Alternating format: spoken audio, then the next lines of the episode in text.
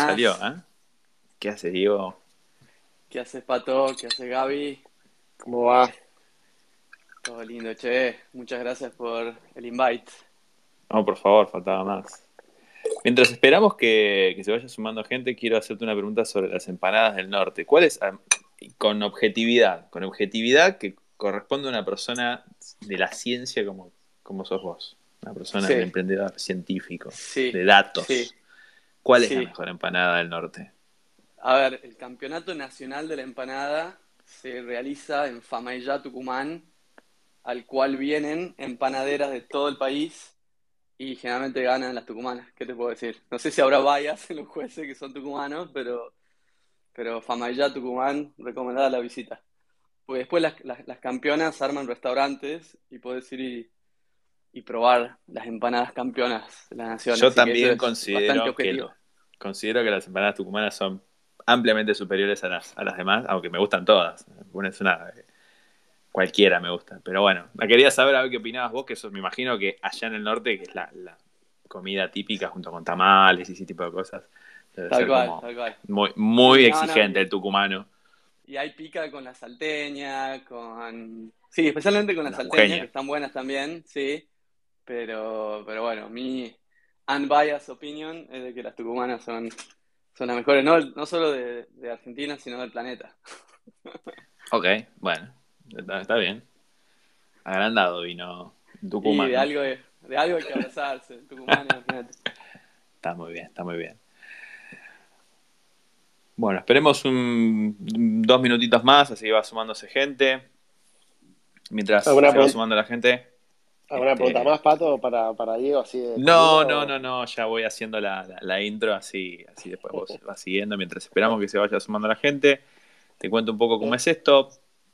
Hace ya muchos meses que venimos todos los fines de semana, todos los domingos, hablando con distintos emprendedores argentinos, sobre todo, que están emprendiendo desde Argentina hacia el mundo. O bueno, en tu caso estás acá, estás en California, así que un poco nos vas a contar más adelante.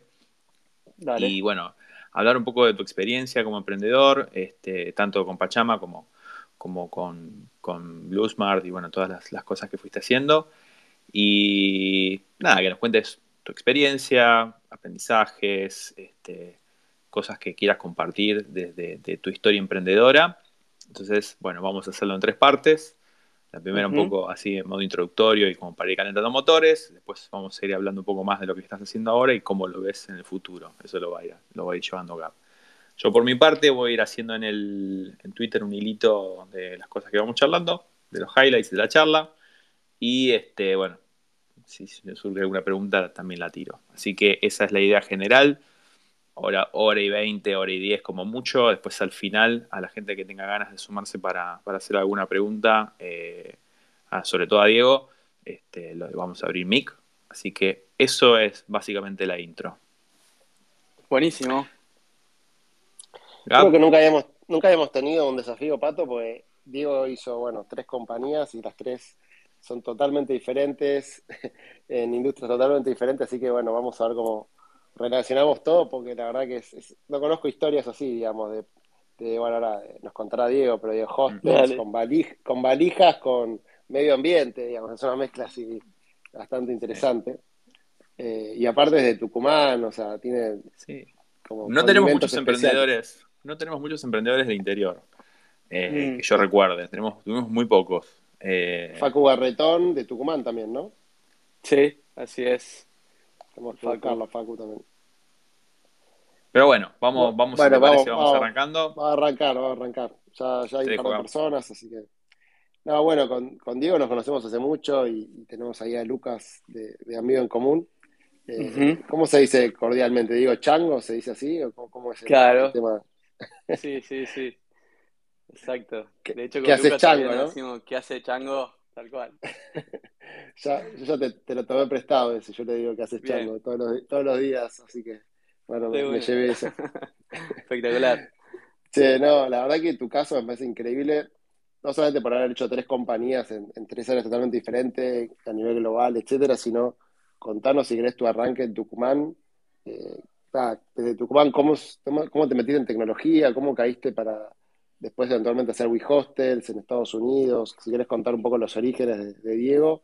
la aventura de WeHostels, que algo sé por, por Lucas, y que lo, bueno y lo malo de WeHostel, cómo está complicado, cómo le control la vuelta, la vendieron.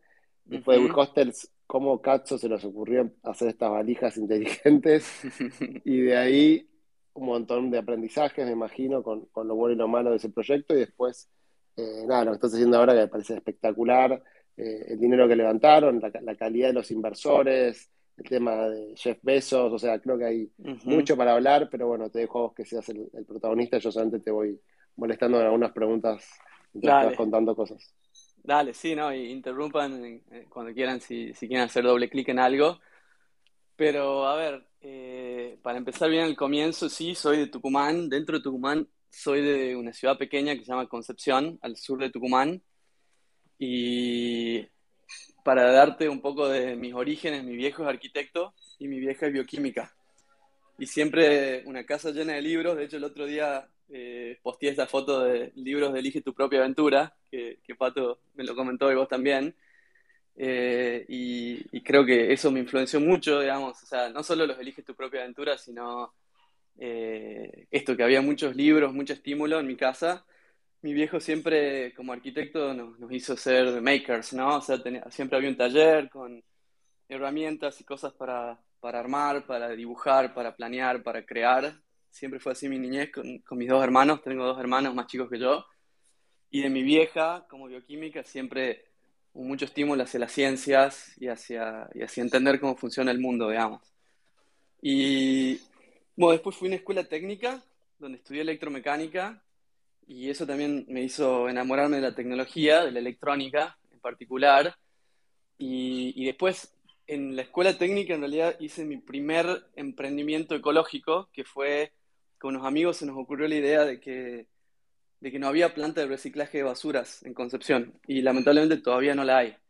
Y armamos un proyecto donde diseñamos una planta de reciclaje, hicimos el presupuesto, toda la, tecnología que hacía falta, se la presentamos a la municipalidad, nos dijeron que, estaba buenísima la idea y bueno, ahí quedó. Y, y, de alguna manera creo que eso fue como mi primera experiencia en tratar de traer una idea al mundo y que después ahora se conecta con lo que estoy haciendo ahora, que tiene que ver con, con el medio ambiente, ¿no? Y, y, nada, después, bueno, estudié en la universidad, estudié Administración de Empresas en Tucumán, y cuando terminé me dieron muchas ganas de irme afuera. Un profesor de la facultad me dijo, che, vos deberías hacerte un máster y creo que, que vos podés pegar una, una, beca para hacer un máster afuera. Y yo en ese momento, o sea, ni idea cómo funcionaba, pero me fui a Google y busqué becas para hacer máster en el exterior para latinos y encontré una beca que daba en la Universidad de Barcelona. Apliqué a través de internet desde Tucumán y me salió. Me salió media beca en realidad. Y fui, hice una vaquita con mi familia para la otra mitad. Lo conseguí y así me mandé, recién graduado de la facultad, me mandé a Barcelona. Eh, año 2007. Llegué a Barcelona a este máster eh, tuve que conseguir laburo, fue, o sea, tuve un momento difícil al comienzo de llegar y haber calculado mal cuánta guita necesitaba para llegar y conseguir un laburo. Y nada, me acuerdo, tengo una historia que es que viví durante un mes con dos euros y tuve que sobrevivir con dos euros y, y salí adelante. Pero bueno, terminé pegando un laburo en consultoría, laburé en PwC, terminé el máster eh, y ahí me dio curiosidad de Estados Unidos. O sea, Estados Unidos me parecía el centro de la tecnología, el centro del mundo en un montón de cosas. Y ya había hecho el primer salto de Tucumán a Barcelona. Dije, a ver cómo un segundo salto a, Nueva York o a, Estados Unidos. Y bueno, a través de un tío conseguí una pasantía en Nueva York, eh, con un contacto. ¿cómo, ¿Cómo hiciste para sobrevivir con dos euros? Pues, digamos, contaste eso y yo dije, bueno, ya es la primera etapa como emprendedor calcular más los, costos. Totalmente. No, boludo, o sea, fue básicamente eh, los assets, los activos que tenía al comienzo de ese mes eran tres bolsas de arroz, una bolsa de fideo y dos monedas de un euro cada una. Y ah, y un ticket de la, de la B-Sing, que es la bicicleta pública de Barcelona. Así que durante ese mes, lo único que hice fue ir a la universidad en bicicleta, ir y volver en esta bicicleta pública eh, comer el arroz y el fideo que tenía hasta que se me acabaron y de ahí usé esos dos euros para comprar más arroz y fideo y buscar laburo y al final de ese laburo, ah, o sea, durante el mes me salió una pasantía que me pagó recién al final del mes, digamos. Eh, y nada, fue, era eso o básicamente en algún momento decir, bueno, me vuelvo a Argentina. y... Para entender un segundo, el pueblo que vos naciste ahí veo que tiene menos de 50.000 habitantes, ¿no? ¿De dónde salió la idea de un chico que nace en un pueblo argentino, digamos, con menos de 50.000 habitantes, a irse a hacer un máster a, Barcelona? Ya es como, digamos, ¿cómo fue que se te cruzó eso por la cabeza? Y sé que creo que tiene que ver con esto que te decía de los libros, o sea, había muchos libros de, viajes, bueno, de nuevo, desde los Elige tu propia aventura hasta, hasta libros de Mark Twain, libros de, no sé, eh, enciclopedias, viste, que siempre, siempre imaginé cómo sería el mundo. Y sí, Concepción Tucumán, Argentina, estamos en el culo del mundo, lo más aislados posible que puede estar. Entonces siempre mucha curiosidad de, viajar, muchas ganas de, ir y poder descubrir el mundo. Entonces el máster fue de alguna manera un medio para poder dar el salto a ir a, viajar por el mundo. Eh, de ahí creo que vino un poco. Perfecto. Bueno, sobreviviste con los dos euros, fue tu primer approach como, como emprendedor, ¿no? Sí, fue mi primera vez experienciando la, pobreza realmente. Eh, o sea, mi familia la había pasado mal durante el 2001, definitivamente. Mi viejo como arquitecto, imagínate, eh, despegó bastante a todo el mundo. Pero yo no había experienciado personalmente la pobreza de esa forma y, y estuvo bueno también porque te hace dar cuenta de que, de que, de que la podés sobrevivir y de, que y de que no hay nada tan grave, realmente. Te da mucha confianza en vos mismo, me parece también poder salir adelante de una situación así. Bueno, tenía 24 años en ese momento y, y después de eso me dio la confianza para decir, ok, vamos al siguiente nivel, saltemos a Nueva York, ¿entendés? Y, y así fue, me mandé de Barcelona a Nueva York, llegué a hacer esta pasantía y y ahí en Nueva York me enteré de todo este mundo de tech startups, ¿no? Y dije, wow, espectacular. Podés hacer una startup trayendo una idea nueva alrededor de la tecnología y hay gente que te da guita. y, así fue que empecé a, hacer networking, a, tratar de entender cómo funciona ese mundo.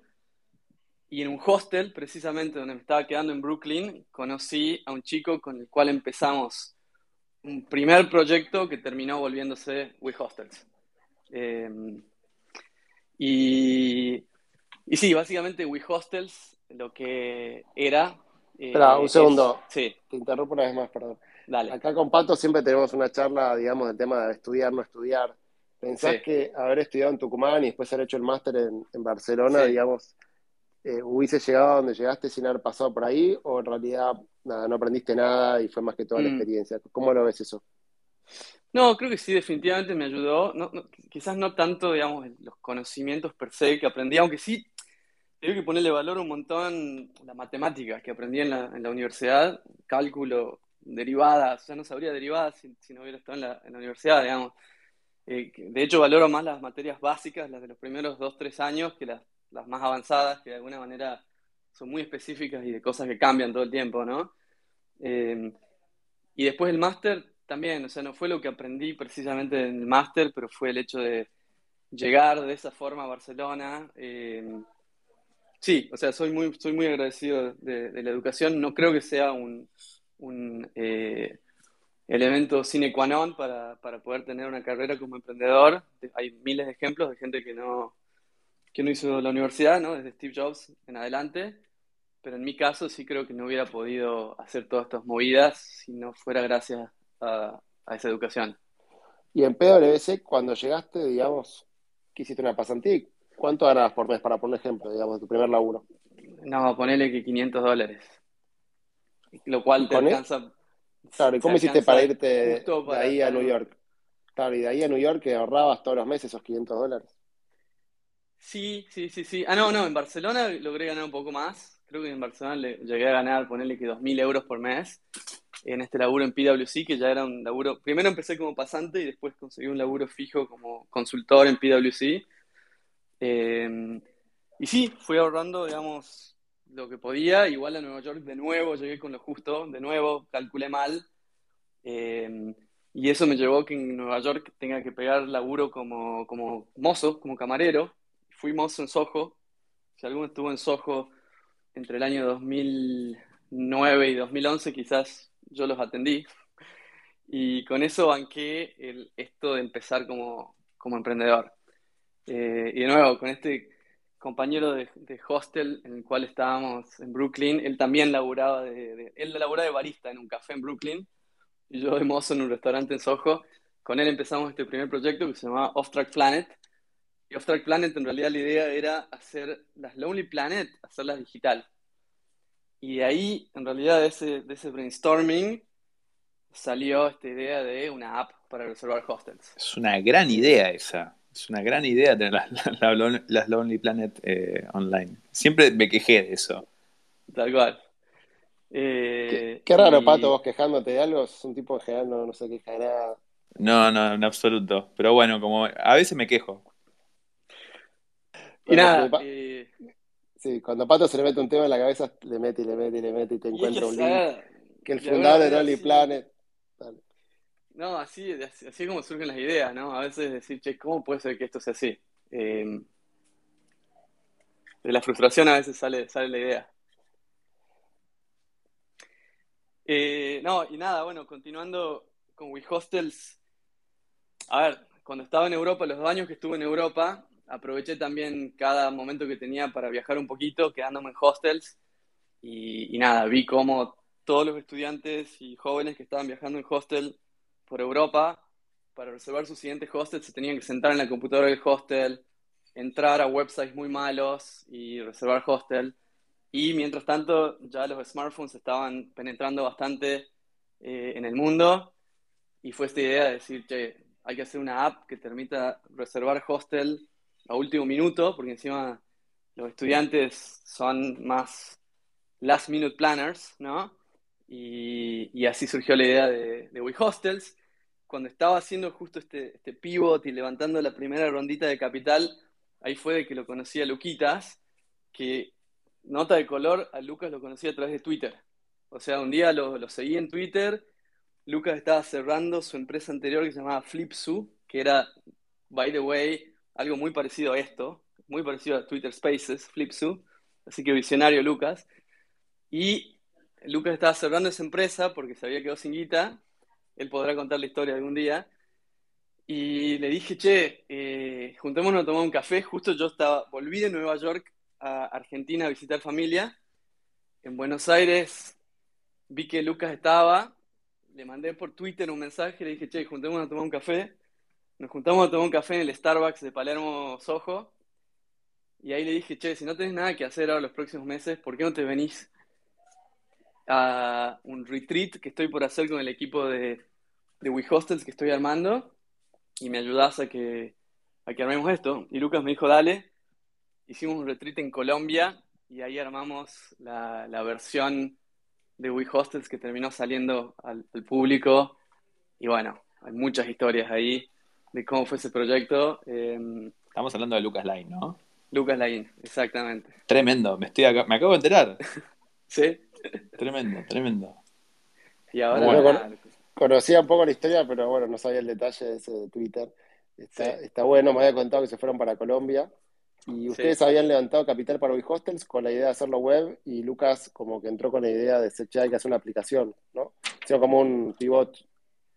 Sí, claro, claro. Habíamos empezado primero, pensé que esa época inicial era, había el debate sobre si mobile iba a tener que ser apps nativas o HTML5, ¿viste? Y de hecho me acuerdo que Zuckerberg había decidido que no, que era HTML5 para Facebook. Y entonces había este debate, che, debería ser un website básicamente en HTML5 que se adapte a mobile. Y ahí Luquitas entró y dijo, no, esto hagamos una iOS app y saquemos para iPhone. Y ese fue el sprint que hicimos con Lucas de sacar esa primera app nativa de iPhone, que la verdad que estaba buenísima, tenía era realmente mucho mejor que todo lo que existía en el mercado respecto a, bookings. Y, bueno, y ahí empezó esa etapa. ¿En qué año esto? ¿Qué año fue? Año, creo que 2011. Eso, eso fue una, ahora con el diario del lunes, fue una muy buena decisión, porque en esa época todavía no existía. Hoy en día, cuando haces una app mobile, puedes hacer app mobiles que dentro de todo, con, con frameworks que, te permiten sacar una versión aceptable para ambas plataformas, pero en ese momento era muy malo todavía eso, y había mucha gente que se dedicaba a hacer apps. Decían, bueno, hagamos una app genérica que sirva para tanto para Android como para iOS, y terminaba siendo pésima la experiencia. Y había muy poca gente en ese entonces, de hecho yo no, no era de esos, que decía, che, vamos a hacer algo nativo. Así que fue una muy buena decisión con el diario del lunes. Sí, total, total. Y de nuevo, mérito de, Lucas, que me dijo, hagamos una... Además, Lucas justo estaba aprendiendo iOS eh, y nada, eh, hicimos, hicimos esta app que realmente estuvo buenísima, era súper enfocada, andaba re bien, tenía unas interfaces re copadas y y nada, salió eso y de hecho, bueno, después sacamos una, app de iPad, después sacamos una app de Android y empezamos a tener todo el suite. Y de hecho, bueno, lo que sucedió es de que había esta empresa que se llama Student Universe, que es una agencia de viajes para estudiantes que principalmente vende y vendía eh, pasajes de avión para estudiantes con descuentos, pues si sos estudiante puedes tener descuentos, las aerolíneas te dan descuentos. Y, yo venía tratando de hacer un partnership con ellos porque estos tipos tenían millones de estudiantes usando su, su website y nosotros, o sea, no sé, venía explorando cómo podía hacer un partnership de distribución para nosotros.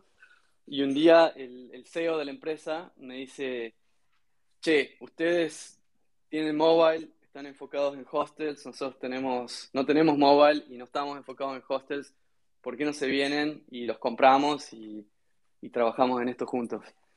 Y nosotros en ese momento, la verdad que estábamos bastante nerviosos con cómo estaba poniéndose el, espacio competitivo. A este momento ya Airbnb ahora había levantado un montón de guita, estaba invirtiendo fuerte. Eh, si bien no era hostels, pero Airbnb estaba proponiéndote una alternativa a hostels, tenía una, una aplicación muy buena ahora, Airbnb. Booking.com finalmente saca una aplicación mobile muy buena y se empieza a competir en el mundo de hostels y preocupados por, por, cómo íbamos a competir contra esos gigantes, dijimos, dale, vendamos y, y vamos, lo hagamos desde, desde, Student Universe. Y vendimos y todo el equipo pasó a laburar para Student Universe. Diego, contanos un toque en New York, estabas laburando como mesero en el Soho, bueno, toda la historia que contaste. Eh, ¿Cómo hiciste para levantar capital? Un pibe de Tucumán en Nueva York trabajando de mozo con la idea de hacer una cosa para hostels, que ni siquiera era una aplicación. ¿Cómo convenciste a los primeros inversores? ¿Cuánto capital levantaron? ¿Cómo fue esa historia? Bueno, durante un periodo de un año fue, fui rechazado docenas de veces, docenas de veces por inversores de todos lados. Empecé en ese momento, no tenía idea cómo se levantaba capital.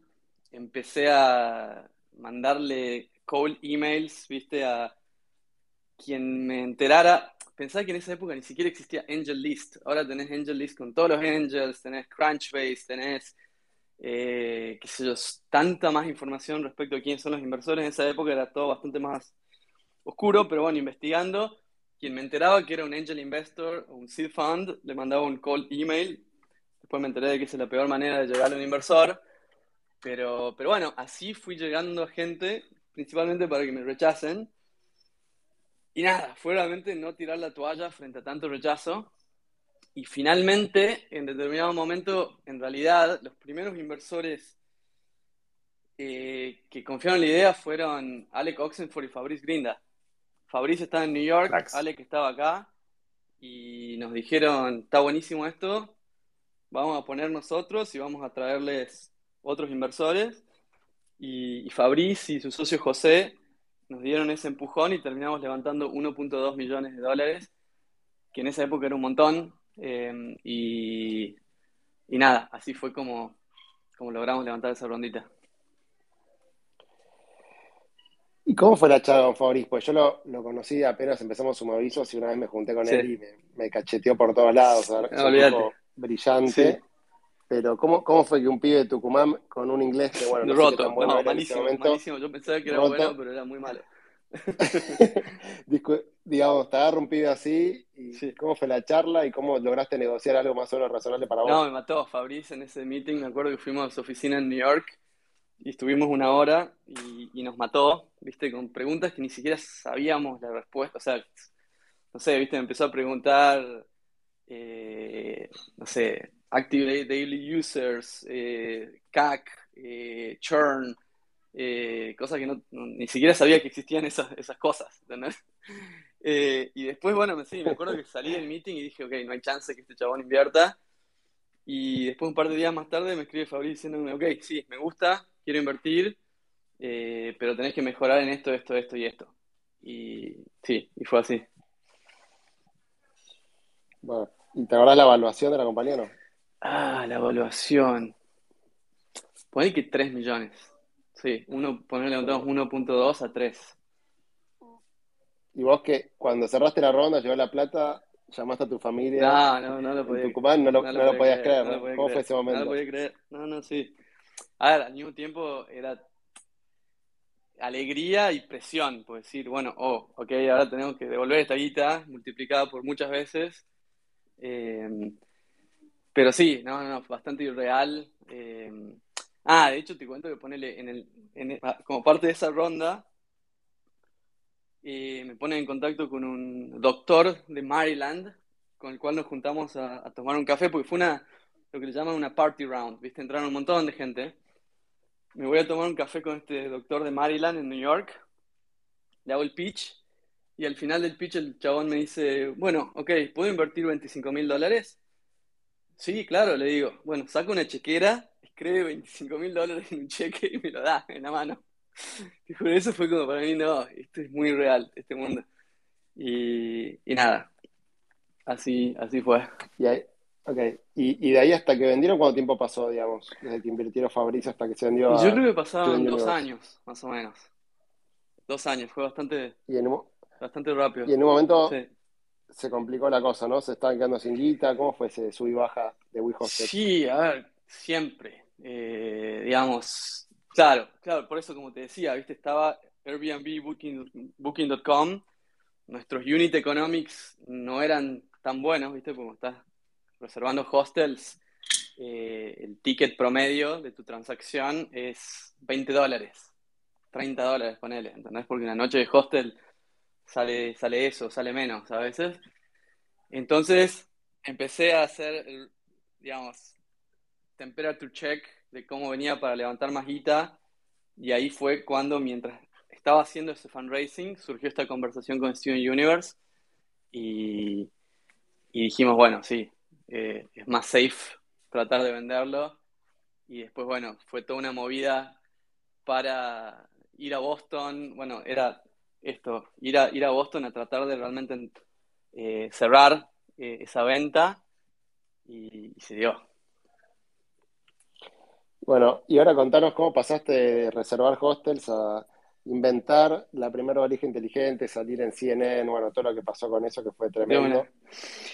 Bueno, eh, en eso, digamos, después de la venta de WeHostels, pasamos todos a laburar en Student Universe.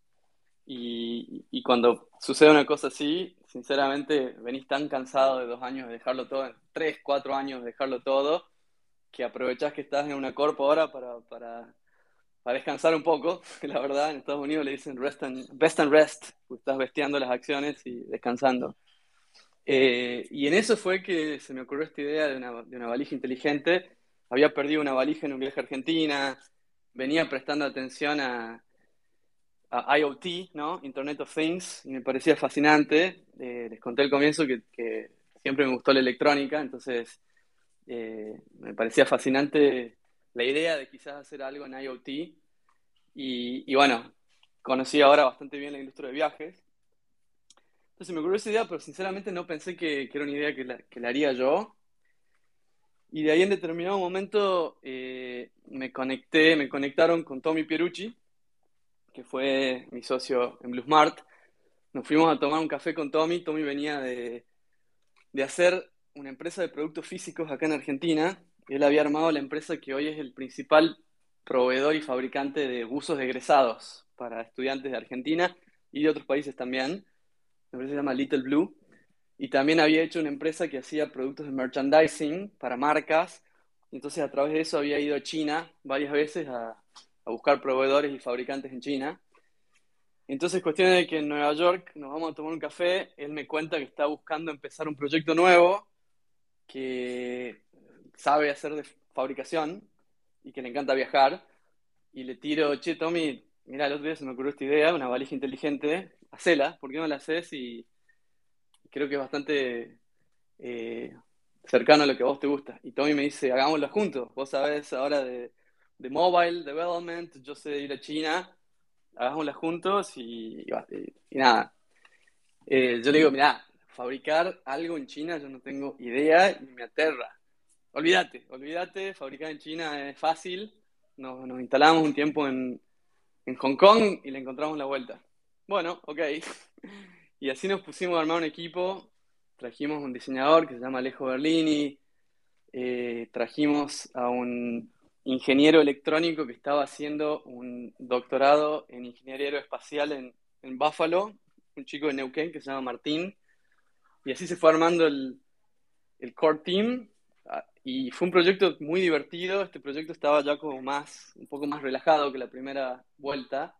Entonces fue como disfrutarlo al proceso de creación de un producto nuevo, donde dijimos, che, abramos la creatividad, cómo va a ser la valija del futuro, cómo va a ser la valija de dentro de 20 años. Eh, Contanos cómo, cómo, es una, cómo era una típica reunión, no sé, de brainstorming en, ese equipo nuevo. ¿Estaban en Hong Kong o estaban en Buenos Aires? En realidad esa primera etapa estábamos entre Nueva York y Buenos Aires. Había algunos en Buenos Aires y otros en Nueva York. Y entonces, de hecho, sí, varias de las sesiones fueron eh, por Zoom y, y, otras en persona, hubo viajes de ida y de vuelta. Y sí, fue, me acuerdo, veces de papeles pegados en las paredes, con dibujos, con ideas, con, con, con flasheos, imprimiendo cosas que había afuera como para tratar de entender eh, cuál era el panorama. Y sí, no, re divertido, un proceso así muy, IDEO-like, ¿no? Eh, de design thinking y de design brainstorming, muy divertido y así terminó saliendo el primer concepto de, la Blue Smart eh, que lanzamos en, crowdfunding. Y de alguna manera todos estábamos part-time hasta que lanzó en crowdfunding. Dijimos, bueno, eh, vemos cómo nos va en el crowdfunding. Y lanzamos crowdfunding, lanzamos una campaña en Indiegogo que terminó levantando casi 3 millones de dólares en, un, en tres meses. Y eso fue como, wow, ok, la gente sí quiere este producto, ahora hay que hacerlo. Eh, y de hecho lo primero que hicimos después de eso fue, como todos saltamos full time inmediatamente, eh, aplicamos a Y Combinator, porque yo básicamente dije, ok, para esto va a haber que levantar mucha guita, porque es un producto físico y es más capital intensive, y, y YC nos puede dar la plataforma para, para poder levantar más guita. Y, nada, nos aceptaron en YC, que también una historia muy graciosa como fue la entrevista de YC, pero, pero así llegamos a ese, a ese nivel de poder levantar guita y después de eso nos mudamos todos a China. O sea, después de hacer Y Combinator tres meses en, Mountain View, nos mudamos todos a Hong Kong a, a fabricarla. No, tenés que contar qué pasó en la entrevista, porque ya lo dijiste, ya, está, ya la vendiste. Bien, no, en la entrevista lo que pasó, bueno, éramos cinco co-founders, ¿ok? De los cuales dos se encontraban en China en el momento en el cual nos llaman a entrevista en Hong Kong. Y justo a Tommy, su visa a Estados Unidos estaba demorada, no sé qué había pasado, entonces en ese momento estaba a punto de salir la visa O1 de trabajo, entonces Tommy no podía entrar para hacer la entrevista. Y le dijimos, bueno, ya que no puedes entrar, andate a China y, nada, estás, en estás en, la, en la fábrica, digamos. Si nos preguntan qué pasó, estás en la fábrica pero YC te deja bien claro que a la entrevista tienen que ir todos los founders en persona. Igual eso ahora ya cambió con COVID, ahora las entrevistas de YC son por Zoom, pero en ese momento eran en persona y sí o sí tenía que ir todo el equipo fundador. Y nosotros caímos tres, tres de los cinco co-founders. Y claro, la primera pregunta fue, eh, che, ¿y los otros co-founders dónde están? No, están en China. Ah, bueno, pero les dijimos que tenía que venir todo. Bueno, sorry, pero tenemos que fabricar el producto y, y eso es más importante que estar en esta entrevista ok, y ahí se puso todo mala onda la entrevista, quedó así como muy tenso el ambiente, nos preguntaron del producto, del mercado y tal, y terminó. Y salimos de la entrevista diciendo, no hay chance de que YC nos acepte porque le faltamos el respeto prácticamente, no viniendo todos, digamos. Y nada, de hecho me acuerdo que nos fuimos a tomar una cerveza diciendo, bueno, fuck YC, ya está, vamos a encontrar otra forma de levantar guita. Y cuando estábamos ahí tomando una cerveza, nos llaman por teléfono y nos dicen, che, esto es, no lo hicimos nunca, pero despiértenlos a los dos que están en China y le vamos a hacer una entrevista virtual a los cinco juntos. Y ahí decidimos. Y fue llamarlos de todas formas posibles, a Alejo y a, y a Tommy, que estaban en China, para que se despierten, que se sumaran a un link de Zoom. Tuvimos la entrevista a los cinco y después de eso nos aceptaron. Y, y, y entramos en YC. Te digo, cuando contabas, me acuerdo de aquel momento de la valija, que una de las cosas increíbles fue lo de Indiegogo, Sí. que es una plataforma, digamos, de, de crowdfunding que terminó teniendo impacto tremendo. O sea, ustedes sin invertir en marketing lograron un efecto Sí. gigante. ¿Querés contar brevemente cómo fue todo eso? Dale, sí. A ver, lo primero que hicimos fue estudiar todas las campañas que habían sido exitosas. Eh, había ponerle una de Pebble, que era un, un reloj inteligente que había levantado 10 palos. Había varias campañas que habían levantado mucha guita, entonces las estudiamos profundamente para ver qué tenían en común, qué habían hecho bien, eh, para, que explote así. Y una de las cosas principales era que había que hacer un video que esté muy bueno, que explique muy bien la idea y que sea divertido y shareable, ¿no? Que sea compartible. Entonces nos pusimos a cranear ese video, que lo terminamos filmando en la estación de buquebús en Buenos Aires y haciendo lo que parezca JFK, el aeropuerto de Nueva York. Está el video todavía en YouTube si lo buscan Blue Smart, eh, Introducing Blue Smart o algo así. Y el video terminó quedando muy bueno. Eh, después, bueno, contratamos una agencia de prensa para que nos ayudara a tener artículos en, medios como TechCrunch, Mashable, etc. Eh, y de ahí fue básicamente spamear. Seguro que ustedes recibieron mi email porque spameé a toda la gente que conocí en mi vida. Eh, me bajé los emails LinkedIn, de Facebook, de, de Gmail y spameamos a todas las personas que conocíamos varias veces, de hecho, pero era todo nada. Era esto tiene que, tiene que, que volar lo más que, lo más que se pueda y terminó viralizándose. Eh, tengo, tengo un par de amigos que se compraron la valija por eso y todavía la usan, todavía la tienen. Qué grande, qué grande. Eh, y en ese video puede ser que Tommy estaba vestido como narco colombiano. Sí, sí, tal cual. El video estaba, estaba inspirado en la película Blow, ¿viste? Con Johnny Depp. De hecho, tiene casi la misma música y, y sí, eh, fue uno de los flashes que se nos ocurrió también. Como te digo, en ese startup fue ¿Cuá- todo así como creatividad, diversión eh, ¿Cuá- y rock and roll, básicamente. ¿Cuánta gente, Diego, participó? Fue- ¿Cuánta guita querían levantar con esa campaña y cuánto levantaron? Pues fue, Habíamos puesto un objetivo externo de 50 mil dólares e interno apuntábamos a 500 mil dólares y terminamos levantando más de 3 millones de dólares en total. O sea que fue como, sí, mucho más allá de lo que esperábamos. Buenísimo. Che, bueno, y ya tenemos muchas ganas de pasar a la tercera compañía, pero digo, Blue Smart, de toda esta locura que contás, eh, no sé, qué pasó después, cómo terminó la película, cosas, cosas aprendizajes sobre todo de toda esa experiencia. Sí, mil aprendizajes, o sea, nos mudamos a Hong Kong, estuvimos un año ahí, fabricamos las valijas, lanzamos una segunda, o sea, nos pusimos a diseñar una segunda generación con todo lo que habíamos aprendido en la primera, levantamos una ronda bastante grande de capital, eh, nos instalamos de nuevo en Estados Unidos y de ahí fuimos a levantar una tercera ronda de capital para soportar el lanzamiento de la, de la segunda generación de productos hago mi tour de Silicon Valley tratando de levantar capital y no puedo, me cuesta un montón. Entonces decido irme a China a hacer el fundraising y ya todo el equipo para ese entonces estaba de vuelta en Estados Unidos o en Argentina. Bueno, abrimos una oficina en Argentina donde empezamos a contratar un montón de gente. Todo era a mil por horas. Y en esos tres meses que estoy en China haciendo fundraising, que fue Shanghai, Beijing, Shenzhen, Hangzhou, Hong Kong, también juntándome con todos los inversores que pudiera conectar. Eh, ahí a mí me pasó un momento de, de- de ver la contaminación de esas ciudades, ¿viste? En China vos no podés ver el, el edificio siguiente, ¿entendés? Del- de la polución del aire que hay y de ver las fábricas y su impacto ambiental, ¿viste? Esos tres meses de estar solo en China fue como un momento de, de reflexión respecto al impacto ambiental de lo que estábamos haciendo y sido un momento de, de, de dilema interno, interno respecto a, wow, ok, ¿cómo si esto estamos destruyendo el planeta y nosotros somos parte de ese problema en este momento? Así que al final de ese tour terminé consiguiendo un term sheet para la siguiente ronda. Volví a Nueva York y hablé con mis socios y les... ¿Cómo, Sí, cómo fue de vuelta? Concepción, Sí. 50.000 personas, Tucumán, y tres meses en China, levantando capital en. China. O sea, yo, no, yo nunca viajé a China. Conozco gente que sí viajó, pero no conozco a nadie que fue a China a levantar plata sí. y que lo haya logrado. No, esa experiencia. casa. en- ay, por favor, Sí. contame, nada, no me imagino haciéndolo. ¿Cómo fue que lo No, hiciste? fue situaciones muy bizarras, como por ejemplo estar en una sala con siete chinos, de los cuales solo uno habla un poco de inglés y que sirve de traductor, donde, y donde hay esas típicas situaciones a lo Lelutier, ¿viste? Donde vos decís una frase re larga y te la traducen como Juan Chong Kang. Y vos decís, pero chabón, dije un montón más que eso, digamos. Situaciones así, digamos, donde yo decía, ¿qué estoy haciendo acá? Pero de ahí fue de nuevo, numbers game, ¿viste? Ponele que piché 30 inversores en China, de esos 30, un fondo de Beijing terminó poniendo un term sheet.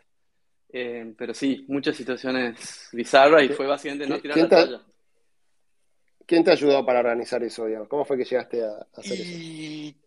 Y, básicamente le empecé a pedir a toda la gente, que, a todos los startups de hardware que podía conocer, que habían estado en China, a todos los founders de, de Y Combinator con alguna relación con China, toda la gente que conocía algo de China, le pedí, che, ¿conoces algún inversor en China? Presentámelo. Y empecé a recibir un montón de intros y, y así. Y muchas veces, o sea, en China pensaba que ponele, no, se no sé ahora, pero no se usaba tanto LinkedIn, no es que podés ir, los websites eran en chino, no es que podés ir y ver a ver quiénes son los partners de esta firma, a qué se dedica esta firma, era todo más blind. Eh, así que sí, sí, no, fue, fue, ¿Y, y qué onda negociar con los chinos? Eh, porque eso también duros, sé que son duros. duros. son muy duros, de hecho tengo una historia muy graciosa que, nada, recibimos este term sheet, vamos a negociar los detalles finales del term sheet con mi socio Tommy y, y estaba, era, a ver, el único term sheet que teníamos, no es que teníamos 10 term sheets en la mesa y que podíamos hacernos los, los bananas, pero en el medio de eso los tipos básicamente nos piden que querían control del board y ellos querían tener tres board members y nosotros dos board members, ponele. Y Tommy empieza a decir, no, vos estás loco, no, no te vamos a dar control del board. Y el chino sí, que sí, que esto sí es no negociable. Tommy pega una piña en la mesa. Encima no sé si lo conoce a Tommy, pero mide 2 metros 20, gigante Tommy. Pega una piña en la mesa y se para y se iba, y se iba. Y me acuerdo que yo agarro y le digo, Tommy, vení, vamos, vamos a un costado. Nos vamos literalmente al, al pasillo de la oficina le digo, che, Tommy, acordate, es el único term sheet que tenemos. Te pido por favor, encontremos la vuelta. Volvemos a la habitación y los chinos, no, disculpe, señor Tommy, disculpe, señor Tommy. Bueno, está bien, ustedes pueden tener el control del board. Y nada. o sea, Espectacular, gracias. funcionó, funcionó de manual. Te juro que funcionó, viste, el policía malo, policía bueno. ¿Pero lo hizo a propósito o realmente estaba No, caliente? estaba sacado, estaba caliente en serio, estaba caliente en serio, pero, pero salió, salió perfecto. Pero sí, son duros. Che, una. Si, em, si Bluesman la estaba rompiendo tanto, ¿por qué les costó tanto levantar capital? ¿Qué pasaba en ese momento? Sí, hardware se había vuelto. El año que levantamos la ronda fácil, digamos, fue el año en el cual todas las de hardware estaban rompiendo. Fitbit, GoPro, Tesla, eh, Pebble. Al año siguiente, por una serie de situaciones, todas esas empresas estaban con problemas. Estaba, de hecho, la- las que eran públicas, sus acciones estaban destruyéndose y las que eran privadas estaban teniendo problemas bastante públicos, digamos. Y de repente Silicon Valley dijo una frase que siempre la tiene, que es hardware is hard.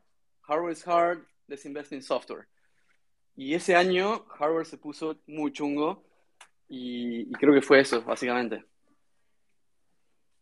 Ok, bueno, entonces, si querés contar un poco el final de Bluesmart y ya nos metemos Dale, en, dale, dale. en lo nuevo. No, final de Bluesmart fue básicamente eh, que las aerolíneas de un día para el otro decidieron prohibir las baterías de litio. Y, y nada, o sea, de repente nuestros productos no podían ser chequeados en un avión. Eh, y una valija que no puede entrar en un avión es básicamente una valija que no sirve.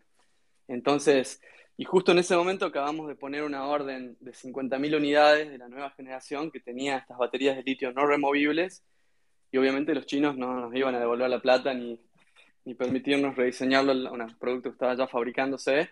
Así que fue situación eh, red code, viste, emergencia, y vamos a vender la empresa como sea para tratar de minimizar eh, los daños, digamos. Y salimos y fue también un, tres meses de ir a hablar con todas las empresas de valija del mundo. Todas nos respondieron. Hablamos con Samsung, con Tumi, con Victorinox, con etcétera. Y terminamos recibiendo una oferta de Travel Pro, que es una, una americana bastante grande, y, compraron Blue Smart más que nada por las patentes, por los diseños, por el equipo que teníamos y ellos asumieron de alguna manera los pasivos de la empresa y bueno, fue la manera más, eh, la única manera que, encontramos de, aterrizar un avión en llamas que estaba cayéndose del aire y de minimizar los daños y bueno, después de eso se cerró la empresa y, y bueno, de hecho, parte, ah. parte del equipo se fue a Travel Pro y sacaron una valija bastante copada desde Travel Pro. Y de alguna manera queda ese, ese legado. Y como decís, hay mucha gente que todavía tiene su Blue Smart y viaja con ella. Te digo, y en algún momento de Blue Smart, ¿cuánto duró la aventura desde levantar, desde que arrancaron hasta que vendieron? ¿Un par Yo creo que fueron cinco años, cuatro o cinco años, más o menos. ¿Y en algún momento tuvieron una oferta de, vender Blue Smart a, un número? Sabes que sí, pero. No lo puedo creer o sea, nunca se llegó a concreto, pero sí hubo muchas conversaciones donde nos venían empresas a decirnos, che, está bueno lo que están haciendo, les gustaría tener una conversación y nosotros siempre dijimos, no, no, no, no, le vamos a vender. Estábamos como muy, un poquito quizás demasiado confiados, demasiado agrandados con lo bien que nos estaba yendo y por otro lado nos parecía que era muy temprano, la estábamos pasando bien, así que sí, probablemente lo hubiéramos podido vender bien durante esa situación de, de upside, digamos. Y, había alguna posibilidad, o sea, ahora con el diario del lunes y haciendo un poco una retrospección, ¿ustedes tenían alguna posibilidad de dar, de predecir que iba a pasar una cosa así con la industria de las aerolíneas? ¿O fue un Black Swan para ustedes? fue medio Black Swan, siempre había un riesgo del día uno de, las baterías, pero me acuerdo que nos, nos juntamos con la gente de la FAA, que es la Federación de Aeronáutica Americana, y les preguntamos, che, ¿cómo, hacemos para que esto sea lo más seguro posible? Y ellos nos recomendaron que la batería fuera no removible y cubierta por dos cajas de plástico, digamos. Y la diseñamos en base a esos, guiamientos. Y después la IATA, que es la Asociación Internacional de Aerolíneas, dijo que no, que las baterías tenían que ser removibles. O sea que siempre había ese riesgo de que qué pasaría con las baterías, si había algún riesgo. Eh, pero bueno, no pensamos que de un día para el otro prohibirían así como pasó. Eso tuvo que ver con que se prendió fuego. Unos teléfonos Samsung. sí, unos Samsung se prendieron fuego. Ponele que hubo un mal batch de Samsung phones que tenían baterías defectuosas y, y nada. Y eso, eso fue el trigger un poco. O sea, ahí sí tenés el Black Swan, ¿no? Algo que no tiene nada que ver. Exacto. Termina afectando. Exacto. Che, y contá, cuando, bueno, la, de Blue Smart, me imagino lo que fue la montaña rusa de emociones y cuando termina toda esa etapa, bueno, terminan vendiendo la compañía y, aterrizando el avión, como contabas vos, ¿cómo, cómo, te sentías? ¿Qué, ¿Qué, pasó por tu cabeza? ¿Qué hiciste con tu vida? ¿Dónde estabas viviendo? Sí, no, para mí fue todo eso. Y se mezclan las cosas que pasaron en los tiempos que pasaron, pero fue todo un momento de mucho, mucho estrés, burnout. Varios quedamos, quedamos burnout, obviamente, de toda esa situación. No solo la empresa ya era, digamos, una locura y vivir esa situación fue más todavía pero bueno, yo después de eso decidí tomarme un sabático, meterme en un tiempo de introspección, desaparecí de las redes sociales y, hice varias cosas como irme a la selva del Amazonas con mis hermanos a visitar unas comunidades indígenas donde hicimos ayahuasca y otras ceremonias espirituales. Después irme a un monasterio budista a aprender a meditar, que era algo que también quería desde hace un tiempo. Y fue unos varios meses de, de, ni, ni, enterarme lo que estaba pasando en el mundo y tratar de ir hacia adentro y ver qué quería hacer con mi vida. Y, y un poco de eso surgió Pachama. Eh, me terminé instalando en un bosque en California y tomándome sí un buen tiempo para hacer mucha investigación antes de empezarlo este proyecto, porque dije, bueno, esta es la, la última. Solo, solo voy a emprender si es para contribuir con algo importante y, y, y ahí surgió el proyecto. Contanos un poco eso, ¿no? Eh, ¿Cómo fue que surgió la idea? ¿Qué problema quieren resolver? Y no puedo creer los inversores que tenés, y bueno, obviamente los Jeff Bezos. O sea, de vuelta, eh, de la nada armás una compañía que no tiene que ver con la anterior. O sea, sí tiene que ver con lo que te interesa, pero nada que ver con lo de los hostels. y tenés a Jeff Bezos que te menciona en Twitter y te invierte dinero, etc. ¿Cómo, fue eso? Y mira, fue de nuevo, fue eh, en ese viaje al Amazonas que te conté, de alguna manera me vi la deforestación del Amazonas, me partió el corazón.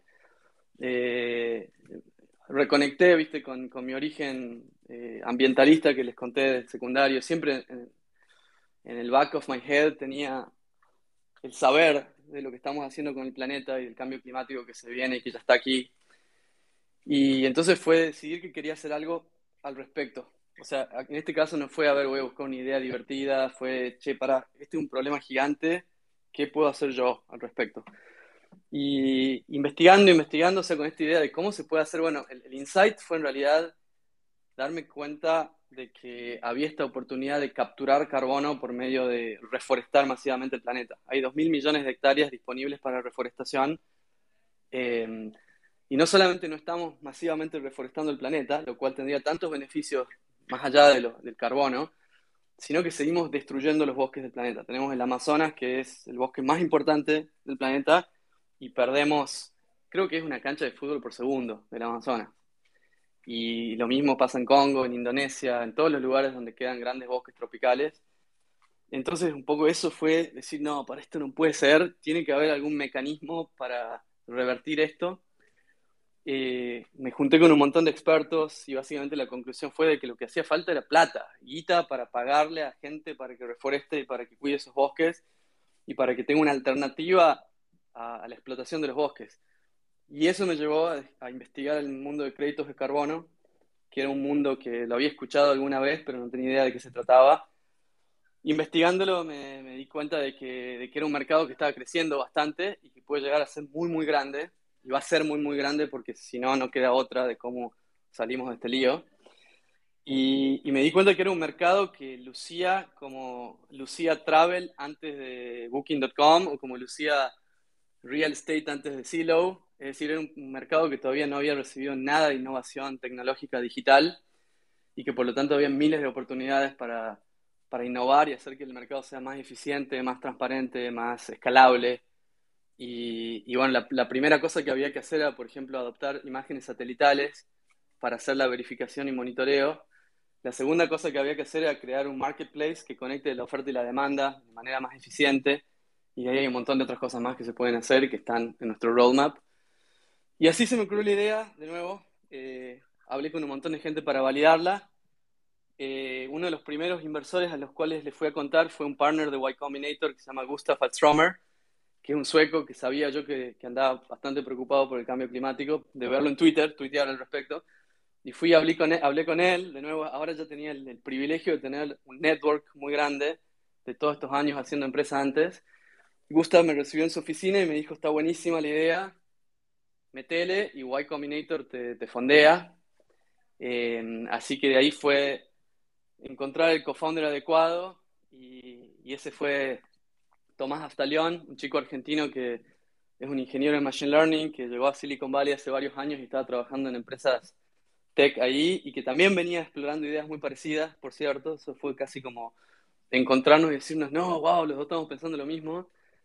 Y nos asociamos y aplicamos a YC con literalmente con un PowerPoint, ni siquiera, con una idea, y nos seleccionó Y Combinator, hicimos YC, lo cual fue re positivo por, porque de nuevo YC tiene muchas cosas que te hacen dar muy buenos pasos en, la, en los primeros meses de una empresa.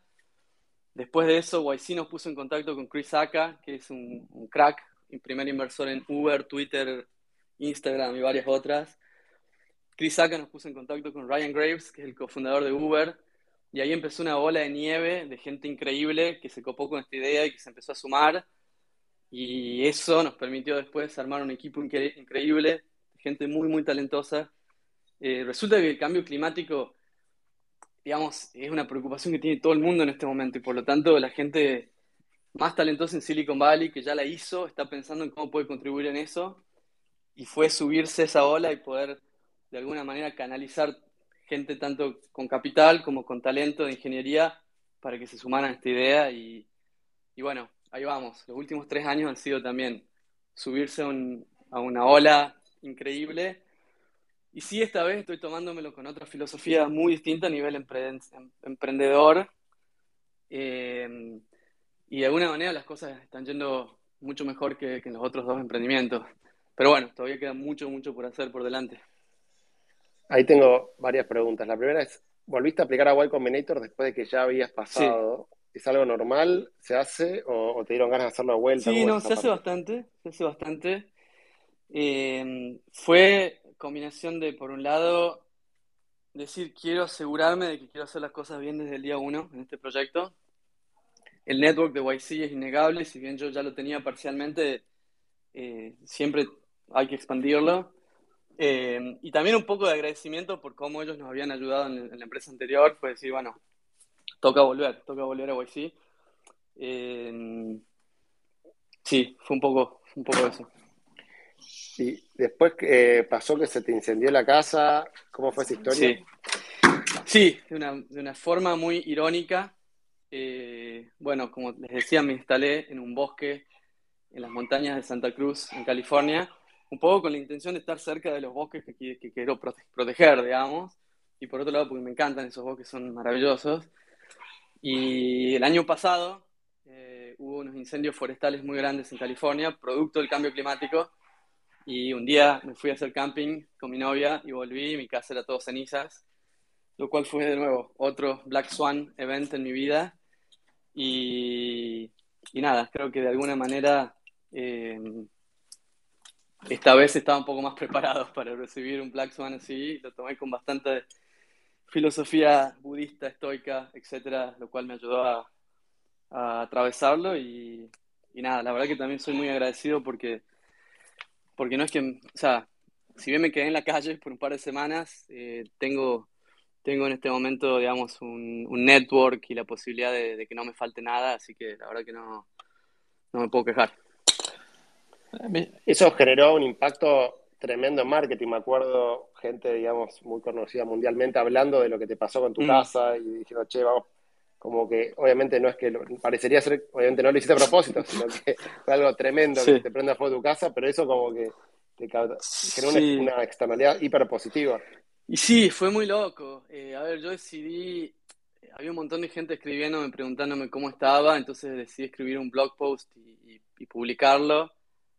De alguna manera también aprovechando esto para compartir algunas de las enseñanzas que había aprendido en este tiempo sabático, en estos tiempos, digamos, de reflexión y ese, ese blog post se viralizó, tuvo como 20.000 eh, reads en Medium.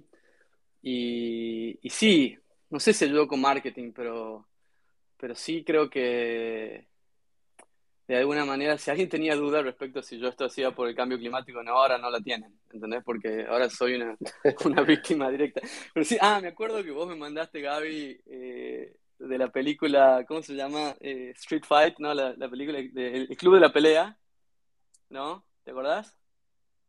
Sí, sí, me dijiste que en, la película El Club de la Pelea, eh, el chabón dice, se me quemó la casa, ahora sabes qué, eh, todo me chupa un huevo, no me para nadie. fue, fue un poco también eso, fue, ¿sabes qué? Ya está, ahora ya no tengo de verdad nada que perder porque perdí todo.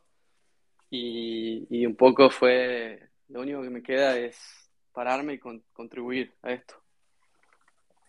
Contanos un poco, Diego, si querés, eh, dónde está ahora Pachama. Bueno, el nombre me imagino que viene por, el nombre de la naturaleza, pero digo, ¿querés contar un poco dónde están ahora y qué pasó con Jeff Bezos, esa locura que fue hace relativamente poco? Sí, ah, bueno, eso fue otra cosa muy loca, man, que fue que la semana siguiente, literal, de que se quemó la, se quemó la casa, yo ya venía hablando con Amazon hace un tiempo Amazon estaba lanzando un fondo llamado Climate Pledge con el objetivo de invertir en, en, startups de cambio climático. Y literalmente la semana siguiente que se me quemó la casa, me llegó el term sheet de Amazon diciendo que ellos entraban en la ronda que estaba armando. Que de hecho, estaba armando una ronda de emergencia por COVID, ¿entendés? Porque COVID se declara pandemia mundial, no se sabía qué iba a pasar con los mercados del mundo. Yo dije, capaz que se acaba el venture capital, me voy a levantar una ronda puente de emergencia y en esa ronda me conectan con Amazon, los picheo, y el term llegó un par de días después de que, de que se quemó la casa. Fue muy, ¿what? No sé, así como subidas y bajadas de la vida, digamos. Y O sea, tenés a tus entre tus inversores tenés a los founders de Uber, a los inversores de, bueno, de Twitter, de, eh, no sé, Airbnb y a Jeff Bezos. Sí, y a Bill Gates también. Y a Bill Gates y, también a Bernard Arnault. Bernard Arnault, que es el, dueño y fundador de LVMH, de Louis Vuitton, que es el tercer tipo más rico del mundo. Eh, todo eso se dio en esa ronda y en la siguiente. Y sí, después pasó lo que Jeff Bezos escribió la carta de despedida cuando se retiró como CEO y habló de Pachama, lo cual fue totalmente increíble para mí. Y, y sí, no, a ver, la empresa creo que también estuvimos como en el momento adecuado, en el lugar adecuado, con la idea adecuada. O sea, esto, esto que yo había identificado, que los mercados de carbono iban a crecer, de que reforestar y conservar los bosques es una de las soluciones más fáciles al cambio climático y de que este mercado para escalar necesita transparencia y eficiencia, ahora quedó muy, muy claro en estos últimos tres años y, estamos muy bien posicionados nosotros ahora para, para, construir en esa oportunidad, digamos. Así que, sí. ¿Cuánto capital levantaron, Diego? Levantamos 24 millones. Y, hoy la compañía está basada donde están trabajando en una oficina, cada uno labura de su casa. Decidimos el día uno, incluso pre-COVID, decidimos con Tomás que queríamos que la empresa sea remota si bien como los primeros cinco estábamos en San Francisco, Bay Area, digamos, en esa zona, al comienzo alquilamos un departamentito que lo usábamos para juntarnos, pero no era necesariamente una oficina para ir todos los días. Pero cuando empezó COVID, eh, decidimos totalmente ir remoto y ahora somos 38 personas y creo que estamos en por lo menos 15 ciudades diferentes en todo el mundo. ¿Y qué, es lo que están haciendo ahora, por ejemplo? ¿En qué están trabajando? ¿Qué, soluciones están generando? Bueno, por un lado está la parte Machine Learning, que es, digamos, quizás nuestro core competency, que es, o sea, tener la capacidad de analizar imágenes satelitales a escala y poder hacer predicciones eh, muy precisas respecto a cuánto carbono hay en un bosque, cuánto carbono va a capturar ese bosque en el futuro, cuál es la historia de deforestación de un bosque, y poder hacerlo a escala en cualquier lugar del mundo de manera frecuente es un desafío de Machine Learning, de Data Engineering bastante grande. Así que hay un equipo muy talentoso de gente laburando fuerte ese problema. Hemos hecho mucho progreso y creo que ya somos uno de los equipos, además creo que somos el equipo más avanzado del mundo en esto. Y lo sabemos porque ahora contratamos gente de NASA, gente de, las mejores universidades laburando en esto y, y, estamos un poco benchmarkeados con cómo está el state of the art en esto. Y después estamos construyendo el marketplace y en el marketplace ya tenemos del lado de la demanda a empresas como Microsoft, Shopify, eh, Nespresso, Mercado Libre, un montón de, empresas muy grandes y del lado del supply tenemos ya eh, más de 30, 40 proyectos en 11 países distintos y ahora estamos empezando a enfocarnos en cómo llevamos proyectos de 0 a 1, digamos. Todos los proyectos que tenemos en la plataforma ahora existían antes de que exista Pachama, de alguna manera, y nosotros estamos de alguna manera dándoles más transparencia y ayudándolos a conseguir más financiación, pero el objetivo siempre fue cómo hacemos que haya más bosques y más conservación de bosques. Y recién ahora estamos empezando con esa, con esa aventura. Tenemos un primer proyecto en Brasil, eh, por Mercado Libre, de hecho, que, empieza la reforestación en un par de semanas, de hecho, y ese es un primer piloto que esperamos escalar en todo el mundo y llevar así gente que tiene un pedazo de tierra a recibir pagos por reforestación y conservación a escala. ¿Y ustedes qué, qué rol tienen ahí? Digamos, hay un campo, viene un inversor, ¿cómo? se emiten bonos de carbono. Si querés explicarnos brevemente cómo funciona todo el proceso. Sí, sí, básicamente es eh, nosotros nos, asociamos con los dueños de esos campos y nos encargamos de hacer todas las mediciones con imagen satelital, acelerar la certificación, conseguir incluso quizás un, financiador que financie el comienzo del proyecto y después, una vez que esto tiene bonos de carbono, llevar esos bonos de carbono a través de la plataforma de Pachama. Y por otro lado, o sea, tenemos todo un equipo que está de nuevo conectando con todas estas empresas que necesitan comprar los bonos de carbono para alcanzar sus objetivos de sostenibilidad, a veces eh, regulados y a veces voluntarios. Y entonces es armar esa, esa rueda. Eh, y bueno, es un marketplace al final del día, tenés demandas y oferta. ¿Cómo, ¿Cómo funciona el bono de carbono para los que no saben cómo es? Un bono de carbono, un, un, un crédito de carbono, que es realmente el, término que se usa más, representa una tonelada de carbono capturada de la atmósfera. Y una empresa como Microsoft, ponele, decide que va a hacer carbono neutral, eh, lo decide su board, y entonces su equipo de sostenibilidad se dedica a medir la huella de carbono de Microsoft, reducirla, lo cual significa moverse hacia energías renovables y hacia eh, digamos, tratar de reducir lo más que pueda en sus actividades, en su impacto climático, y por el resto y por lo histórico que ha hecho, compensarlo por medio de comprar estos créditos de carbono por un monto igual a, ese remanente de emisiones, digamos. Entonces, como Microsoft no está en el negocio de reforestar, va y compra esos créditos donde hay otra gente que está reforestando en otro lado del mundo, que recibe esos créditos de carbono, y por cada tonelada de carbono que capturaste, recibís un crédito. ¿Y los unit economics cómo son para el que va a forestar y todo este lío? Se está poniendo cada vez más interesante porque a medida que sube la demanda de créditos de carbono, el precio sube y, está llegando a precios que hacen que sea competitivo con otras actividades económicas. O sea, va a, eh, va a ser en algún momento una opción de terrateniente, es decir, dejo de hacer soja o limón o caña de azúcar y hago reforestación de bosque nativo porque el carbono paga más que eso. Estamos todavía no ahí, pero, pero va a llegar ese momento. Buenísimo.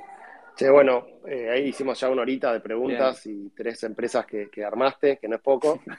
Eh, y no sé, Pato, las preguntas de rigor, eh, y ya hay muchas personas que te quieren preguntar cosas, así que el que te quiera preguntar, hace clic y, solicita y, le vamos dando acceso. Sí, no, a ver, súper interesante todo lo que contás. Este, yo me quedo, me quedo con un par de cositas, más que nada, digamos, la experiencia de, fabricar algo en China, de ir a China, es creo que de las cosas más osadas que escuchamos en, este espacio. Eh, porque uno cuando escucha cómo emprenden las personas dice, bueno, que siempre estuvo acá en Argentina o rara o van a Estados Unidos, pero irse a una cultura completamente distinta, fabricar algo, es algo que se lo reveo a Tommy, obviamente también te lo veo a vos y es como, wow, este, ya puedo por, por eso. Y mm, no, la, pregunta que, te quería hacer ahora es cómo te ves eh, de acá. Justo salí un minuto, fui al baño, así que no sé si ya lo preguntaste. Sí. Es cómo te ves de acá cinco... No, te la dejo vos. ¿Cómo, ¿Cómo, ves el futuro de Pachama de acá cinco años? Eh, y la segunda pregunta es, ¿qué consejo le hubieras dado al Diego de hace 10 años atrás, no? Bien. ¿Cómo veo Pachama? Creo que podemos llegar a ser el líder del mercado de carbonos verdes del planeta y eso significa que ojalá estemos llevando cientos de millones de dólares a ayudar a reforestar y conservar bosques eh, en todo el mundo eh, lo cual es bastante ambicioso, pero de nuevo, si no lo hacemos, las chances de resolver el cambio climático son mucho más bajas. Eh, y eso va a querer decir tener equipos en diferentes países que estén armando la movida local de cómo se generan estos proyectos de bosques.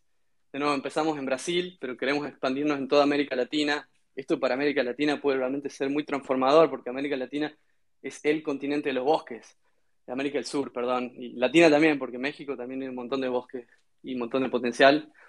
Eh, y, un poco eso es la estrella norte, o sea, nuestra misión es restaurar la naturaleza para resolver el cambio climático y, vamos a tratar de crecer lo más que se pueda porque sabemos que esto tiene un impacto muy importante y porque además, además del impacto climático, imagínate que reforestar bosques es restaurar ecosistemas para especies en peligro de extinción y generar empleos e ingresos para comunidades locales en países que están muy vulnerables frente al cambio climático y frente a COVID y frente a todos los vaivenes de la economía mundial.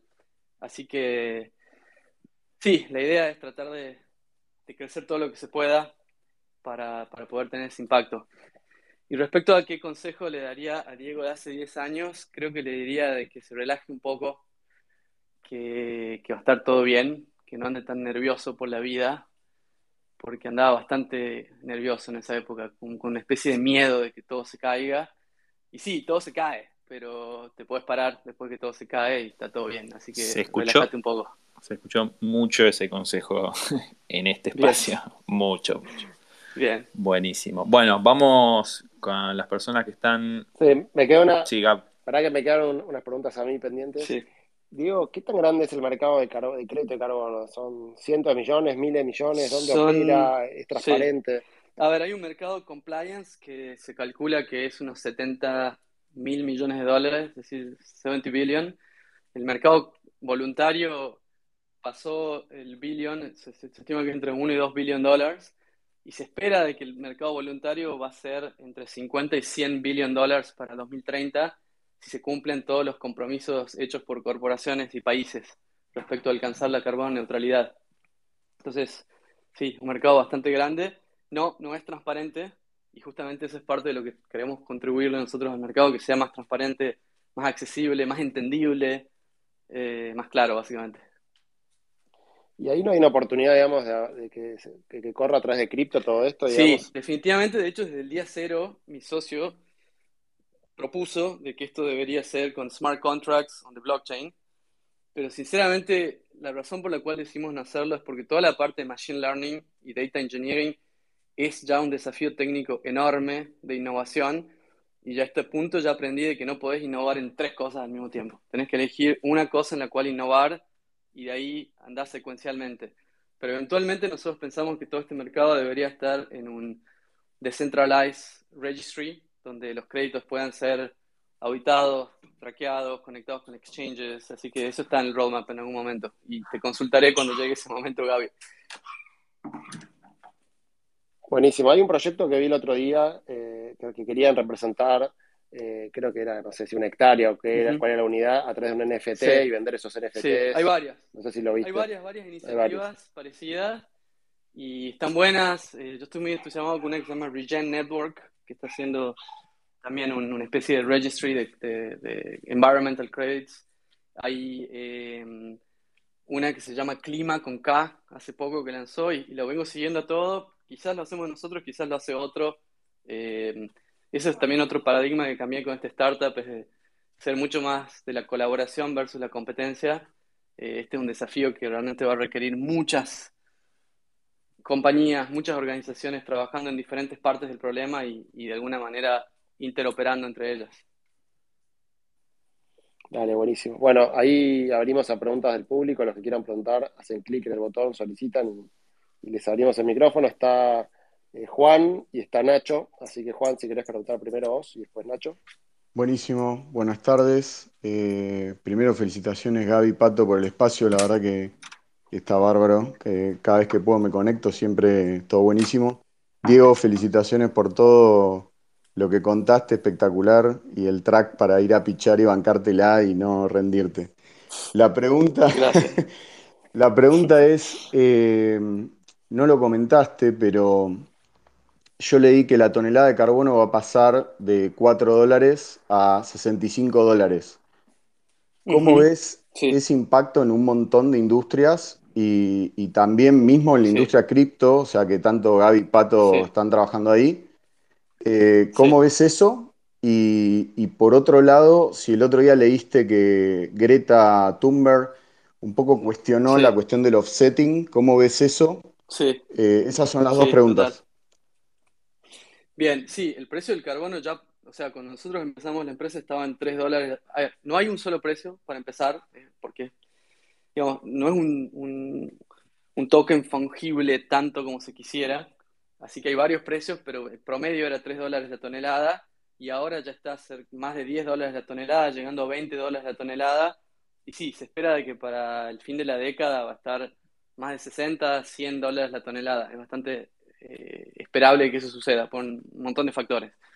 Eh, número dos, respecto a cómo eso va a afectar a las empresas, les va a cambiar sus unit economics y, eso va a hacer que todas las empresas que se comprometieron a ser net zero o carbono, carbono neutral estén incentivadas económicamente a, hacer negocios con bajo eh, footprint de carbono y eso está buenísimo, es parte de la intención de este mercado, es que de alguna manera incorpore la externalidad climática que tiene toda actividad extractiva o toda actividad que emite carbono.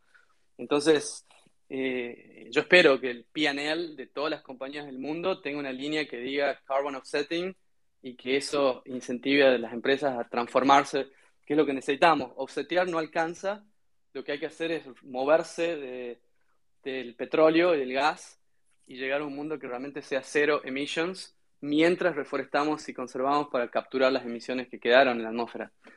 Y respecto a lo de Greta, sí, le respondí yo por Twitter, de hecho, porque si bien la rebanco a Greta me parece una, gran eh, catalista de acción, en esa parte no coincido. Yo creo que hace falta ser pragmáticos y realistas. Sí, si bien sería genial que el mundo pase de un día para el otro a no emitir nada de carbono, eso no va a ser así, va a tardar unas dos, tres décadas. Y mientras tanto necesitamos que las empresas paguen por el daño que le hicieron le están haciendo al medio ambiente y que esa plata vaya a proteger bosques y a reforestar, porque si no pagamos para evitar la deforestación, vamos a perder el Amazonas y vamos a perder todos los bosques que nos quedan, porque lamentablemente, y lo que yo le respondí a Greta fue, porque encima Greta dijo, ah, no sé qué, para las comunidades indígenas de América Latina, esto es colonialismo, no sé qué. Yo dije, las comunidades de América Latina necesitan un ingreso, y por eso desmontamos para hacer agricultura. O sea, nadie lo destruye un bosque porque es malo, lo haces porque necesitas un ingreso para tu comunidad. Y esto es la posibilidad de generar un ingreso alternativo y me parece esencial para poder proteger los bosques y, que sea de alguna manera un puente hacia ese mundo ideal que todos queremos, donde haya cero emisiones y, se protejan los bosques porque sí, de alguna manera. Así que esa es mi opinión. De nuevo, la rebanco a Greta, pero en esta no. Buenísimo, mil gracias Diego, coincido con vos. Y bueno, en algún momento te preguntaré por Chris Saka, que me parece un personaje espectacular. un capo, sí. Buenísimo, gracias. Bueno, Nacho, y después acá se suma Guarda. Hola Gaby, hola Pato, hola Diego. Eh, muchas gracias por darme el espacio de nuevo, como siempre. Eh, Diego, un gustazo, qué aventura que estás viviendo, hermano. Eh, yo los Tabanadas la siento casi como que somos de la misma provincia. De hecho, tengo un primo en Tucumán. Bueno, para no alargar mucho. Eh, bueno, te comento, eh, yo vengo del, del, mundo... ¿De dónde son, Nacho? De Córdoba Capital. ¿De provincia Perdón. Perfecto. Sí. Perfecto. Eh, bueno, yo te comento, yo vengo más del, del mundo de Web 3. hace poco, en realidad, me uní seis meses nomás. Y bueno, estoy, eh, digamos, en un proyecto que se llama Proof of Humanity de Santisiri, ¿viste? Ah, Clemont, seguro lo conoces. eh, ¿Lo conoces? Bueno, y no, yo con... Sí, está, es, es fascinante lo, lo, que se está viviendo ahora. Y, y, vos sabés que en algunas cosas yo me, estoy sintiendo muy identificado con lo que, que me estás contando la reunión con inversores, porque yo ahora estoy emprendiendo con un equipo, ¿viste? Un marketplace también, que, digamos, se aprovecha del protocolo de, identidad verificada de Proof of Humanity y utiliza como, como moneda, criptomoneda, el UBI. Bien. Y, y, bueno, yo, mi pregunta era cómo podemos nosotros, digamos, qué consejo me podrías dar para, para, porque no sabes cómo lo estamos padeciendo con el tema del financiamiento y el soporte. Eh, de hecho, estamos en, en, etapa de desarrollar un, un UBI token para financiar, pero al modo utility, no tanto de governance. Ok. Sí, ¿y qué, qué consejos podrías dar en el mundo? Porque yo veo que es muy diferente eh, el, el, mindset de Web 3 con el de Web 2 en, en tema de, de, financiamiento. O sea, es. Yo vengo de, también de Web 2 con otro emprendimiento que había hecho antes, pero no, no, no triunfó. Sí. Y, y, digo, a ver, ¿qué, qué, qué, ¿cómo podría Decirme, verá, yo que vos. A ver, tengo, no tengo idea de cómo es hacer fundraising en Web3, pero te puedo decir algunas cosas que son genéricas para fundraising en general, si querés. Mm. Eh, número uno, te diría que es, es un numbers game, es decir, tenés que tener mucha gente con la cual vas a hablar que pueden ser posibles backers de tu proyecto. Yo generalmente empiezo con una lista de 300 personas, 300 fondos, ¿entendés? O sea que la primera etapa de fundraising es sentarse un par de horas armar esa lista, investigando quiénes podrían ser backers de tu proyecto en base a, en qué invirtieron antes, un montón de otras cosas. Entonces empezás con un número muy grande y cuando tenés un número tan grande de gente que son potenciales inversores, decís, bueno, eh, viste, vas, estás menos presión de que, de que tu destino está en la mano de tres personas, está en la mano de 300 personas. Entonces, eso número uno. Número dos, para mí siempre hay que eh, mostrar de que esto puede ser algo muy grande, ¿no? Entonces, eh, no ser tímido respecto a pichar cómo lo que estás haciendo va a cambiar el mundo radicalmente. O sea, nadie quiere invertir ni ser parte de algo chiquito. Eh, entonces, articular de una manera creíble y clara cómo esto realmente, si funciona muy bien, puede llegar a ser algo muy, muy, muy grande. Y si las cosas son muy grandes, generalmente, de nuevo, no sé cómo funciona Web3 fundraising, pero sí sé de que la gente quiere estar en cosas de mucho impacto, tanto económico como socioeconómico, como social, ¿no? Eh, relacionado a esto de que es un numbers game, es no rendirse, ¿viste? Seguir, seguir, seguir, seguir, aprender en cada, cada reunión, cada experimento, es realmente una oportunidad de aprender y mejorar. Entonces, sí, no ser cabeza dura, decir, ellos no me entienden y soy yo el genio no entendido, sino, no, a ver, ¿qué estoy yo no viendo? ¿Qué tengo que mejorar? Eh, y, para la siguiente poder ir y hacerlo mejor. Entonces, yo tomo cada reunión con un inversor como una, una oportunidad de aprendizaje, como un, como un, sí, como un ejercicio de... Y les pregunto, les hago un montón de preguntas respecto a qué piensan realmente de lo que estoy haciendo, dónde estoy no viendo algo que debería estar viendo, cuáles son riesgos que ellos ven en su mente, etcétera. Eh, eso. Y que me lleva la siguiente pregunta, ¿qué ves vos en, el pitch que te acabo de hacer tan resumido, eh, muy acotado? Eh, que, solo, que una de las, digamos, tengo dos constricciones, digamos, en, todo esto, que es una es que solamente usuarios de Proof of Humanity van a poder hacer uso del marketplace. Y la segunda... 7 mil millones de humanos van a ser usuarios de Proof of Humanity. Pero siempre tenés que imaginarte cuál es el mejor caso escenario, ¿entendés? Y esto es algo que me dijo Paul Graham respecto a lo nuestro. Paul Graham me dijo, si realmente esto funciona, esto va a ser más grande que Airbnb, me dice, porque hay muchos más terrenos para hacer bosques que hay departamentos para alquilar en Airbnb y hay muchas más empresas que necesitan compensar su huella de carbono que gente que viaja a, departamentos. Entonces, vos no tenés que convencerlo a los inversores de que eso va a pasar, pero tenés que convencerlo de que hay una posibilidad no cero de que eso pase y que si eso pasa, esta va a ser una de las empresas más importantes de la historia. Y entonces empezás a pichar eso, porque los inversores no invierten en lo probable, invierten en lo posible. Aunque sea poco probable, porque casi todas las empresas son poco probables al comienzo, especialmente las más transformadoras. Claro, excelente. Sí, porque la visión, digamos, es darle un valor intrínseco, digamos, al UBI y que la gente no solamente lo swape por fiat. Claro, claro. Y el mundo está cambiando muchísimo. ¿no? Nos llevamos una, una clase de Venture Capital, de levantar capital. sí, Nacho, te, paso a la segunda, al siguiente. Gracias por, estar siempre y preguntar. Bueno, después si querés con Dieguito por línea privada y pueden hablar, que supongo que te puedo dar una mano más particular o, lo que necesites te, damos una mano. Así que bueno, gracias. Eh, guarda, eh, ¿estás por ahí?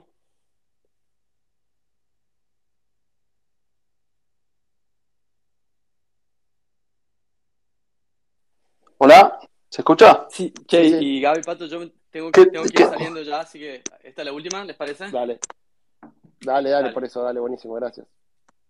Bueno, gracias por el espacio y gracias, Diego, por, lo, por la verdad que muy interesante tu, tu emprendimiento y, muy gran escala. Entonces, te quería preguntar, vos hablaste mucho de empresas grandes y no hablaste de, de gobiernos, porque vos tenemos en, en Europa tenemos ya que, digamos, está instalado la estrategia de carbon neutral y apuntan a eso y ya eso es una realidad, pero en, y eso hace que las empresas se suman a ese beneficio impositivo y todo lo que viene acarrea eso, pero en, en, América Latina, Sudamérica, todavía no está, digamos, si bien estamos en ese camino, todavía no, no está del todo implementado.